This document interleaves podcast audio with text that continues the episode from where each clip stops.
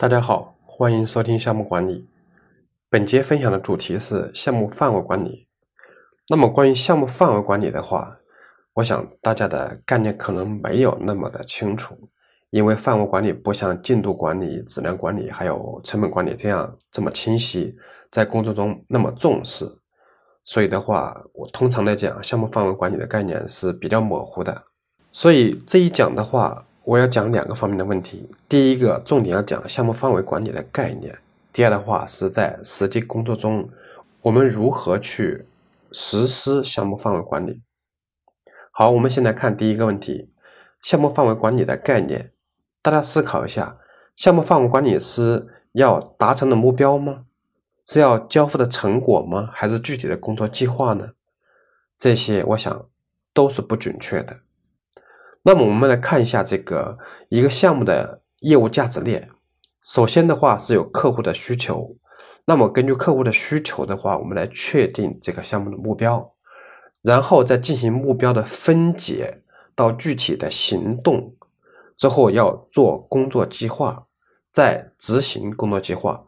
这个执行计划周期是很长的，最后我们交付出这样一个成果出来。这个成果的话，有没有达成这个目标？有没有满足客户的一个需求？那么通常的讲，这个就是我们一个项目的业务价值链。好，在这个业务价值链中，什么是项目的范围呢？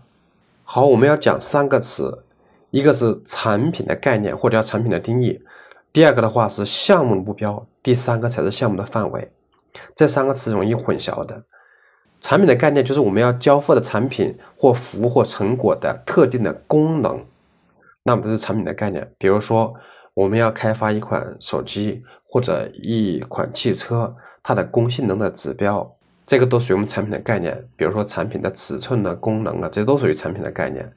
那么什么叫项目目标？什么叫项目的范围呢？项目目标的话，除了我们产品的质量目标以外，我们项目的交付的进度的要求。我们预算成本就是成本的要求，就是还有这个收益的要求，都属于项目目标。那么什么是项目的范围呢？是指为交付具有特定性功能的产品或服务成果而必须要完成的工作。所以项目范围是所有过程活动的总和，这个就属于项目的范围。简单的讲，就是哪些属于这个项目的工作，哪些不属于项目的一个工作。这是项目范围管理的一个概念。第二个问题是项目范围管理如何实施？我们先讲一下，就是这个呃，PMBOK 上理论上的一个定义啊，它就包括这样的六个步骤。第一是要规划范围的管理，就是要书面的描述如何进行定义范围、如何确认范围、如何控制范围的这么一个过程。第二的话就要收集需求。为实现项目目标而定义的记录相关方的需求的一个过程，这个就是把客户的需求搞清楚。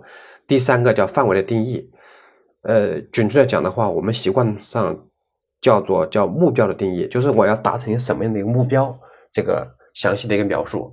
第四个的话就是要创建工作结构分解，就 WBS，就是为了达成这个目标，我要做哪些工作，这个是一个非常核心的内容。第五个的话是确认范围，就是。我们项目实施以后，最终交付的成果是否按照我当初定义的这个要求来的？这个叫确认范围。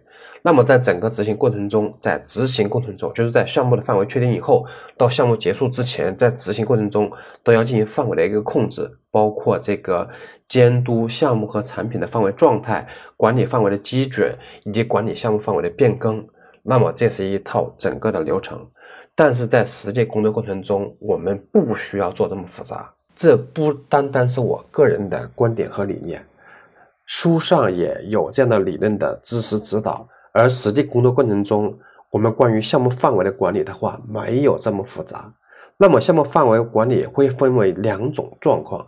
第一种是内部交付的项目，这种范围管理是非常非常粗放的。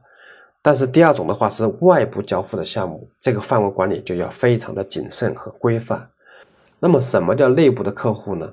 比如说我们开发一款产品，这个产品的话，最终我们交付的是公司的管理层或者说公司的项目管理委员会，他来代表客户来验收项目。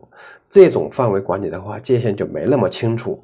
比如说，我们只要定义了产品的目标以后，最后这个产品目标有没有达成，就 OK 了。那么，比如说另外一种项目就是外部交付的，就是比如说咨询项目、咨询培训项目，那你这个咨询项目有没有达到客户的这样一个定义的要求？最后客户是要按照这样一个要求或者定义的范围去给你付款的，这种范围管理的话就要非常清晰和仔细。比如说，你做一个咨询项目，我们假如说构建公司的管理体系，那么定义了只干到一级、二级过程，三级、四级如果不辅导的话，这样的话界限是非常非常清楚的。如果说这个界限不清楚，后续交付的时候就没法验收，没法去一个给予评价，没法合理的付款。所以在项目实践过程中，项目范围管理的话，我们分为这四个步骤。第一个是在项目启动的时候。要明确可交付的成果，这个是要把它明确和细化的。比如说，除了我们开始的项目目标以外，我们具体的这些指标项要把它明确化，这个是一个很重要的内容。包括内部和外部交付的项目，这一点都要做到可明确的交付成果。第二的话是这个界限模糊的工作，就是这个事情属不属于项目的工作，在执行前就要思考这个属不属于项目的一个工作。比如说，我们做咨询项目的时候，人家提出来要辅导这个内容，那么这要清楚这个属不属于这个项目范畴的工作。当然了，项目范围内的工作的话，你责无旁贷的要做；那么项目范围之外的工作，也不是说非得不做。那么对于项目范围之外的工作，你还是要围绕项目目标来。那么围绕项目目标，假如说我们。制定的计划或者说工时还有富余，那么对于客户提出需求的这个工作项，我们也可以去把它完成，只要不违背我们这个项目这个目标，不影响我们项目目标实现就 OK 了。因为项目范围的话，在项目开始的时候是很难把它界定清楚的，是随着项目的话执行一段时间之后，可能会渐渐明细的把它才定义出来。所以的话，项目范围之内的工作责无旁贷要做，项目范围之外的工作我们要慎重考虑，这是第二点。第三点的话，要定期的回顾与纠偏，就是我们项目有节点呢，有这个阶段的控制。那么在这个节点和阶段控制的时候，要定期的去回顾我们项目的范围是否跑偏了，因为这是要从总体上去看的。我们刚才讲的第二点是对单一的工作，可能有的单一的工作你并不一定能判定出来。所以在总体的评价的时候，要去控制这个项目的范围。第四个是项目范围变更的管理。如果说这个项目范围的变更影响项目目标，那么这个我们要重新认证和确认，甚至比如说这个项目可能都要停止。比如说我们做一个产品开发项目，假如说竞争对手推出一个新的产品，会让我们这个产品上市之后黯然失色，或者说根本就没有那个竞争力。那么我们要重新思考一下这个项目有没有商业的可行性，可能这个项目要终止。所以这一讲的话讲的内容不太多，一个讲的是项目范围管理的概念，第二的话在最佳实践中如何进行项目范围管理的一个控制。当然了，这个是语音课，也没有提供具体的操作的模板，可能大家在实际工作过程中还不知道如何来实施，那我们后续再沟通再提供。